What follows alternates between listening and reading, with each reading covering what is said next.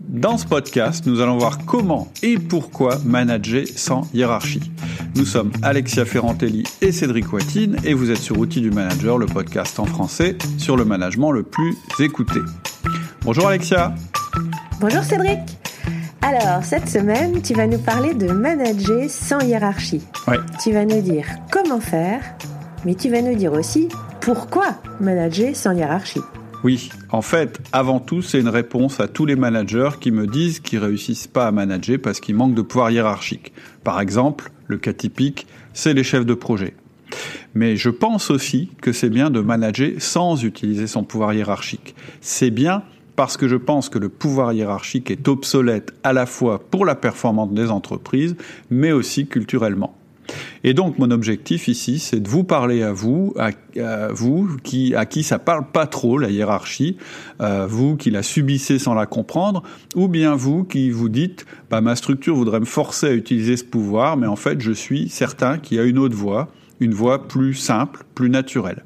Et je pense qu'on est tous plus ou moins convaincus au fond de nous qu'il y a une meilleure méthode pour diriger que de forcer les gens, que de les diriger à la contrainte.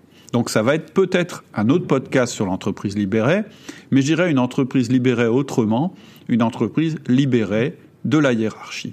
Bref, je m'adresse à vous si vous pensez que vous manquez de pouvoir hiérarchique, mais aussi à vous si vous voulez voir comment on peut diriger autrement qu'avec le pouvoir hiérarchique. Ok. Alors, quel est ton plan? Alors, dans un premier temps, ce que je vous propose, c'est de vous rappeler pourquoi on a mis en place une hiérarchie dans les entreprises. Puis, je vais vous exposer les problèmes auxquels on doit maintenant faire face euh, et qui remet en cause cette hiérarchie. Et puis ensuite, je vais ébaucher une solution vers laquelle, selon moi, on doit tendre. Et puis, je vous donnerai des outils concrets pour aller dans cette direction-là. Donc, première partie, pourquoi la hiérarchie? Deuxième partie, les nouveaux challenges et le paradoxe. Donc les nouveaux challenges, ça va être l'impossibilité de prévoir, le recul de l'autorité, le recul des frontières, et puis le paradoxe, euh, on le verra là, et pardon, et l'impossibilité de contrôler, et puis on verra ce que je veux dire par paradoxe, et puis ensuite on passera aux nouveaux outils de management qui doivent vous permettre de vous abstraire complètement ou partiellement de la hiérarchie. Alors ton premier point, donc, pourquoi ton besoin de hiérarchie dans une entreprise mm. On peut se poser la question parce que globalement, on a du mal à la supporter en général, cette hiérarchie. Oui, en fait, on a mis en place dans les entreprises une hiérarchie à cause de ce que j'appelle la loi des relations exponentielles. Euh, vous la connaissez peut-être euh, si vous nous écoutez depuis un moment, et je l'ai en plus évoqué dans le dernier podcast. En résumé, c'est quoi cette loi des relations exponentielles? C'est de dire que plus tu as de personnes dans un groupe, plus les relations sont complexes, et donc plus il y a de friction, de communication et d'erreurs. Bon, ça, ça paraît évident. Si je double la, taille d'un groupe, bah, je double la complexité. Eh ben non, c'est pas ça. C'est pire que ça. En fait, quand un groupe, par exemple, passe de 8 personnes à 16 personnes, c'est-à-dire quand il est doublé, en fait, parallèlement, le nombre de relations possibles entre les personnes, il va passer de 28 relations à 136 relations. En fait, il va être multiplié par presque 5. Donc, tu doubles ton groupe, tu multiplies la complexité pas par 2 mais par 5. Et c'est exponentiel, c'est-à-dire que plus tu fais encore augmenter ton groupe, plus l'écart va s'accentuer. Et ça, c'est totalement ingérable sans organisation hiérarchique, sans procédure et sans système de régulation. En fait, pourquoi on passe à une organisation hiérarchique? C'est pour faire face à l'augmentation de la taille de nos entreprises, de nos groupes, etc. C'est-à-dire que quand on travaille tout seul, en général, c'est assez facile. Quand on est à deux, c'est toujours simple aussi. Et puis, plus on ajoute de personnes dans la structure, plus on va mettre en place une hiérarchie qui va être lourde. Parce que quand on passe à une organisation hiérarchique, en fait, on divise le nombre de personnes, c'est-à-dire qu'on les regroupe, et souvent on les regroupe en silos, on verra tout à l'heure euh, après, mais surtout, on détermine une relation qui a plus de force que d'autres, qui est la relation hiérarchique. C'est-à-dire que la relation entre le chef et ses subordonnés, qui va créer une pyramide. Hein, on a tous en tête l'organigramme. En fait, cette relation du haut vers le bas, on dit que c'est la plus forte des relations dans l'entreprise. C'est celle qui a le plus de puissance et donc elle doit dominer toutes les relations possibles entre les membres du groupe. Hein. si vous prenez votre entreprise, vous regardez l'organigramme hiérarchique, c'est bien ça. En fait, on dirait qu'il y a très peu de relations. Or, ce qu'on vit, c'est pas du tout ça. En réalité, on n'arrête pas d'avoir des relations, d'engager des relations avec un tas de monde tout, dans, notre journée de travail. Eh bien, euh, la pyramide hiérarchique, eh ben, elle nous dit non, c'est pas ça. Euh, il y a une relation qui est très forte, c'est celle qui va du chef vers les subordonnés, et donc ça veut dire que chacun des, des chefs, chacun des échelons peut imposer des choses aux personnes qui sont en dessous. C'est-à-dire qu'il a un pouvoir de contrainte sur les gens. Et ça, c'est le pouvoir, c'est, je dirais, la symbolisation de, cette relation, c'est le pouvoir de sanction et de contrainte. Et donc, dans une entreprise, quand on a un système hiérarchique, on a aussi un système de sanction-récompense. Et pour bétonner tout ça, on met en place des procédures pour que les gens soient contraints de travailler d'une certaine manière. Comme ça, on n'est pas obligé d'interagir en permanence pour leur dire, ben non, tu dois travailler comme ça, etc. Et en plus, en général, pour solidifier encore l'ensemble, l'organisation, elle est, prévue en silo, c'est-à-dire qu'on met tous les gens qui ont le même poste dans un même groupe. C'est-à-dire que les comptables, ils sont ensemble, les acheteurs, ils sont ensemble, les commerciaux sont ensemble, etc., etc. Donc, en gros, on a une pyramide avec qui simplifie les relations, c'est-à-dire qu'il n'y a qu'une relation qui existe, c'est la relation entre le chef et ses subordonnés, et on la duplique du haut de la pyramide vers le bas, et chacune de ces cellules, chacune de ces choses, ce sont des silos. Comme ça, on met des gens qui ont le même métier ensemble. Comme ils ont le même métier, bah on se dit ils sont similaires et donc c'est plus facile de les gérer. Et clairement, l'avantage d'un tel système, c'est qu'il est super stable et super solide. En fait, il clarifie les choses. Il donne une image de la réalité qui est simple et donc à laquelle on peut se rattacher. Et du coup, on peut planifier, on peut faire un temps étalé sur un plan étalé sur des mois avec des chiffres à respecter, des actions à mener, etc. Et les patrons du haut bah, font ce plan et les managers de chaque étage le propagent vers les exécutants. Donc ça permet de savoir à l'avance tout ce qu'on va faire. Donc ça, c'est la vision idéale de la hiérarchie, et c'est pour ça qu'elle a été créée comme ça. En fait, pour euh, solidifier l'ensemble et faire en sorte que l'ensemble, bah, il reste bien dans la stratégie qu'on a définie, qu'il soit sur les rails. On a visé la stabilité et puis la, la solidité du truc. Hmm. Mais là, ce qui se passe, c'est qu'on doit faire face à de nouveaux challenges. Bah, c'est sûr. Et le premier challenge, en fait, ça va être l'accroissement de la vitesse des marchés et les évolutions euh, sur les marchés ton premier challenge, c'est l'impossibilité de prévoir. Bah oui, parce que autour de cette pyramide très solide avec une base large et puis une pointe comme ça vers le haut, bah le monde est devenu instable.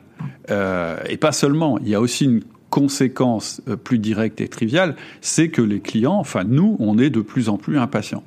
Donc en fait, ce qui se passe, c'est que vous avez à la fois des marchés qui évolue de plus en plus vite, avec des regroupements rapides, des ruptures technologiques, euh, on a des frontières entre les marchés qui tombent, on a aussi des clients qui supportent plus la moindre, la moindre attente. Et là aussi, tout doit aller vite, sinon le client il nous quitte. Donc en fait, qu'est-ce qui se passe? Ben, On a des clients qui sont sous influence, qui sont infidèles, et je pense que ça c'est dû à la fois à la multiplicité des options qui s'offrent à eux et à l'accélération des médias. En fait, le problème majeur que ça va poser à une organisation pyramidale, cette évolution, qui est de plus en plus forte, puis qui elle aussi est exponentielle, c'est que nos organisations, en fait, elles sont construites pour la stabilité. Donc, nous, on est encore là avec nos organigrammes tout figés, avec toutes les contraintes qui se sont construites autour. Et puis, on est euh, habitué à planifier sur le long terme, à tout prévoir dans des budgets, avec nos outils de contrôle, etc. Donc, on a un truc, on a une espèce de mastodonte très solide, mais qui n'est pas rapide du tout. Et donc, on a déjà, premier challenge, un énorme décalage entre une structure très lourde, très structurée, faite pour être solide, et un environnement super turbulent qui crée de la perturbation en permanence. Oui, et puis il y a ton deuxième challenge qui est que le recul, enfin qui est le recul de l'autorité et de la légitimité du pouvoir. Oui. Parce qu'en parallèle euh, de tout ça, et en fait, c'est aussi une relation de cause et effet entre les deux, c'est qu'on voit bien qu'il y a un recul de l'autorité dans nos sociétés. En fait, on accepte beaucoup plus difficilement l'ordre établi. Alors, je ne sais pas qui vous êtes, vous qui m'écoutez, vous êtes peut-être quelqu'un de jeune, euh, mais, vous êtes peut-être quelqu'un aussi d'âgé. Quand je vous décris l'entreprise telle que je vous l'ai décrite tout à l'heure, ça vous fait frémir. En fait, au lieu de trouver ça positif en vous disant ah ouais c'est bien un truc comme ça bien structuré bien solide etc euh, parce que c'est rassurant etc je pense que ça vous a pas beaucoup plu la description que j'ai faite de l'entreprise et je pense aussi que vous ressentez qu'en réalité les choses sont pas aussi simples que l'organigramme les définit. Et c'est normal, on est des humains, on interagit en permanence. Mais en plus, et je vais pas rentrer dans le détail, avant on avait l'école, on avait l'église, on avait le gouvernement et on avait l'entreprise qui établissait des lois et des règles et qui définissait un petit peu le système dans lequel on évoluait. C'était une espèce de référence permanente. Et puis quand on respectait ce truc-là, en général, on était plutôt, notre vie se passait bien, on était plutôt content. Et en fait, on voit que dans la société aussi, cette stabilité très forte, elle vole un petit peu en éclats. D'ailleurs, euh, je crois que c'est ça aussi, c'est ce que je disais tout à l'heure, qui crée l'accélération des marchés puis leur instabilité. Pas seulement, mais ça aussi. Et puis, ça veut dire aussi que dans l'entreprise, on va plus te respecter juste parce que tu es le chef et parce que tu as des galons en fait, plus tu vas avoir besoin de dire non mais attendez, euh, là vous devez m'obéir parce que regarde l'organigramme, c'est moi qui suis là, etc. Plus vous allez faire ça, en fait, plus vous allez essayer de, de renforcer ce pouvoir hiérarchique en le disant, plus vous allez montrer qu'en fait c'est votre seul pouvoir. Et plus vous allez baisser votre légitimité, plus vous allez vous décrédibiliser. Et puis, donc ça c'est déjà une mauvaise nouvelle pour les managers. Si vous êtes manager et que vous comptiez utiliser le pouvoir hiérarchique pour imposer euh, ce que vous vouliez ce que vous, vouliez faire, ça va être compliqué. Vous allez être déçu. Hum, pourquoi? Bah Parce qu'en plus, les gens, et vous aussi, je pense, ils aspirent de plus en plus à autre chose que d'être de purs exécutants. Les gens, ils veulent exister, ils veulent ils veulent être autonomes, ils veulent être, ils veulent être différents, ils veulent pas juste être un numéro dans la hiérarchie. Je pense que tout le monde ressent un peu ça dans nos cultures. Et là, à nouveau, la hiérarchie, bah, elle en prend un bon coup dans l'aile, quoi. Et puis il y a un troisième challenge qui est la rupture des frontières aussi. Oui, oui. Et, en fait là, c'est alors là c'est total. C'est-à-dire que elle est multiple cette rupture des frontières et elle est euh, globalement due à un partage, un partage effréné de l'information avec les réseaux sociaux, avec Internet, etc., etc. Je lisais une statistique, c'est dément. Euh, il y, a, une grande majorité de l'humanité qui passe plus de 6 heures par jour sur Internet quand même. Hein. Donc toutes les entreprises ont un site web euh, et peuvent échanger des informations et donc des marchandises ou des services sans trop de limites. Ça veut dire qu'en fait, aujourd'hui, tu croyais que tu étais euh, seul sur ton marché, sur ton territoire, parce que ça a toujours été comme ça depuis longtemps, et tout d'un coup, tu as un nouvel entrant euh, que tes clients découvrent, et ils ont accès à tout, à toutes les informations, et en plus, euh, bah, les produits peuvent franchir les frontières assez facilement. Et donc, ça réduit énormément la visibilité que tu avais avant sur ton avenir. Et donc, ça te permet plus de tout planifier. Hein. C'est un peu ce que je disais tout à l'heure, on, en a déjà parlé. Euh, avant, la base de la hiérarchie, c'était la planification. Et bah, le, le, le, le, fait que les frontières volent en éclats, ça, ça permet de, de planifier euh, encore moins facilement qu'avant. Ensuite, l'information circule de plus en plus vite au sein des entreprises et pas forcément suivant euh, les, les voies hiérarchiques. Donc, comme une bonne partie du pouvoir hiérarchique s'appuyait sur la rétention d'informations, bah, ce bon vieux pouvoir hiérarchique, il en prend encore dans les dents. C'est ce que je disais tout à l'heure. En fait, euh, euh, la, complexité euh, des relations dont je parlais quand je parlais de la loi de la loi des relations exponentielles, elle est mise à jour par les nouveaux modes de communication. C'est-à-dire qu'aujourd'hui, ton chef, il a pas envie de te dire quelque chose, tu as plein de moyens d'obtenir les informations quand même. Et donc ça propage des rumeurs, etc., etc. Donc c'est difficile. Les frontières, je dirais qu'on avait avant euh, d'étanchéité entre le manager qui savait des choses mais qui les disait pas euh, et puis euh, les managers bah, qui le respectaient parce qu'eux ils n'avaient pas accès à l'information. Ça c'est en train de voler en éclats aussi Et puis euh, l'autre chose, c'est que l'information, elle circule plus seulement à l'intérieur de l'entreprise, elle circule aussi vers l'extérieur de l'entreprise et vice versa. C'est-à-dire que la communication interne d'une entreprise, elle peut plus être totalement différente de la communication externe. Très vite, on repère aujourd'hui les entreprises vertueuses et les autres, ce qu'on appelle vertueuses, hein, ce que le marché appelle vertueuses. Et ça, ça peut être vachement déstabilisant. C'est-à-dire qu'aujourd'hui, avant, tu pouvais dire, bah, je fais des silos donc mon service marketing, il va donner une super image sur le marché de ma boîte, alors qu'en prod c'est pourri, euh, que mes produits sont mauvais, etc. Bah aujourd'hui ça ça marche plus. De plus en plus, ce que tu dis à l'extérieur de ton entreprise, tu dois le respecter à l'intérieur. Les gens ne supporteraient pas que tu le fasses autrement. C'est une autre frontière qui saute. Et puis enfin, de plus en plus, tu vois bien que les formes de travail multiples se développent. C'est-à-dire qu'on a de plus en plus de, on fait appel à des intérimaires, on fait appel à des freelances, on fait appel à des indépendants, on fait appel à des agences qui interviennent en direct dans l'entreprise. On augmente la collaboration entre les entreprises, c'est-à-dire qu'il y a un maillage qui n'existait pas avant, qui existe maintenant, de l'intégration temporaire d'une entreprise dans l'autre, et avec des personnes qui travaillent en régie, etc. C'est-à-dire que les frontières elles-mêmes de l'entreprise deviennent complètement floues. Hein. Et donc, ça aussi, ça remet en cause la hiérarchie, parce que comment tu fais pour intégrer quelqu'un qui n'est pas salarié de l'entreprise dans un système hiérarchique euh, c'est-à-dire que tu peux pas le, mettre à l'extérieur de ton système. Donc comment tu l'intègres? Bah ça c'est pas tellement prévu par une organisation pyramidale. Donc, globalement, on voit bien, et là je reviens en frontière, que le monde intérieur et extérieur deviennent tellement complexes que la structure pesante hiérarchique y répond de plus en plus difficilement et de plus en plus ébranlée par ce, genre de choses. Hmm. Et ton quatrième challenge, l'impossibilité de contrôler. Ben oui, en fait, on voit que le monde devient de plus en plus complexe. Et on voit que euh, en face de cette complexité, on commence à le deviner. Puis, si vous connaissez Outils du manager, vous savez que je vais en parler. Ça va être de, liberté, de libérer la créativité et l'autonomie des gens. Mais en faisant ça, on va générer encore plus de complexité. Donc, on risque encore plus déstabiliser un truc qui déjà n'était pas très stable. On risque de faire exploser notre structure. Et puis, en plus, euh, on peut plus s'appuyer sur notre plan annuel, sur notre budget, sur les processus, sur les limites, sur les contraintes, les procédures. Comment on fait pour contrôler une organisation où on se rend bien compte qu'elle est décalée par rapport à la réalité? Et puis, si effectivement bah, je suis obligé par la force des choses de laisser des relations se développer dans mon entreprise qui sont pas tout à fait suivies, qui sont pas tout à fait euh, marquée et pas tout à fait permanente, comment je vais faire pour être sûr que les gens travaillent bien euh, les heures qu'ils ont prévu de travailler Comment je vais faire euh, pour être sûr qu'ils me truandent pas Bref, comment je vais faire pour que tout ça, ça reste sous contrôle C'est quasiment impossible. C'est ce que j'appelle l'impossibilité de contrôler. Mmh. Et alors, c'est quoi la réponse? Parce qu'il faudrait finalement créer un système à la fois adaptable et solide.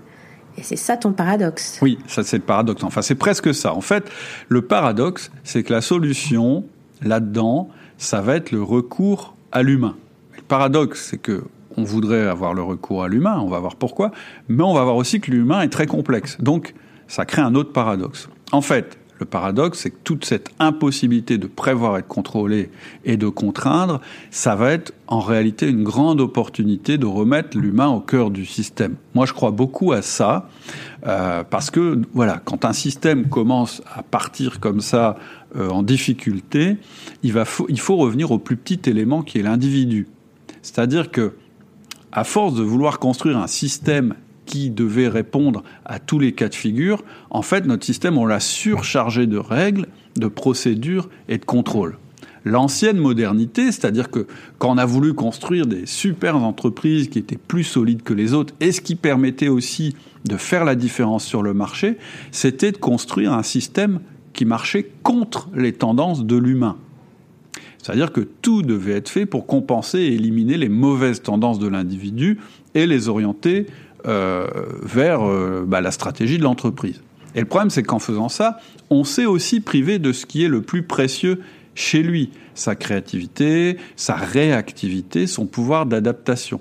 Or, cette imprévisibilité de l'environnement et cet impératif de vitesse, ça va nous obliger à remettre moi j'en suis absolument convaincu, l'humain au devant de la scène, à lui faire confiance. Pourquoi? Parce qu'il est le système le plus adaptatif qui soit. Ce sont les gens du terrain qui seront les plus réactifs et les plus pertinents dans leurs adaptations. Donc on peut construire un système solide parce qu'il est adaptable. Exactement, un système solide parce qu'il est adaptable. Mais le problème, c'est que l'humain lui-même, il est complexe. En fait, la hiérarchie, elle essayait de solutionner ce problème des relations exponentielles en créant une énorme pyramide, mais on va devoir quand même trouver une solution pour résoudre cette complexité et la transformer dans un truc qui marche, pas un truc qui part dans tous les sens. Et c'est là que je dis qu'en fait, la gestion de projet, ça peut apporter énormément à la direction d'entreprise. En fait, un chef de projet, c'est un inconvénient, c'est ce qu'il perçoit comme un inconvénient, c'est quelqu'un qui n'a pas de pouvoir hiérarchique. Et pourtant, il doit quand même mener à bien son projet. Et moi, j'ai beaucoup de questions des chefs de projet qui me disent ouais mais moi je peux pas utiliser les pouvoirs les outils d'un manager parce que je ne suis pas hiérarchique. J'ai pas ce pouvoir. Donc en fait qu'est-ce que je peux faire puisque j'ai pas ce pouvoir hiérarchique? Ben moi ma réponse c'est toujours la même. Euh, je leur dis bah oui mais les managers même hiérarchiques je leur conseille jamais d'utiliser cette forme de pouvoir c'est-à-dire qu'en fait le chef de projet il ressent tout de suite ce que les managers ressentent progressivement. C'est que le pouvoir hiérarchique n'est pas efficace. On on peut pas s'arrêter là. On peut pas juste dire bon ben euh, il faut mener l'entreprise comme un chef de projet parce que la gestion de projet elle-même ça suffit pas. La manière dont on l'a on l'a menée dans le passé, elle doit évoluer. Il faut aussi des outils d'animation qui permettent d'appréhender la complexité de l'humain parce que chaque humain est totalement différent de l'autre. Donc en libérant l'autonomie de l'être humain, ce qui va faire qu'on est plus réactif et que ça marche mieux, on va aussi libérer un tas d'autres choses et on risque de générer encore plus de possibilités de se planter ou d'augmenter le risque de friction de communication. Et donc on peut devenir totalement inefficace. Alors, venons-en au fait. Comment on construit un système solide et adaptable? Eh bien ça, c'est ce qu'on va voir dans le prochain épisode.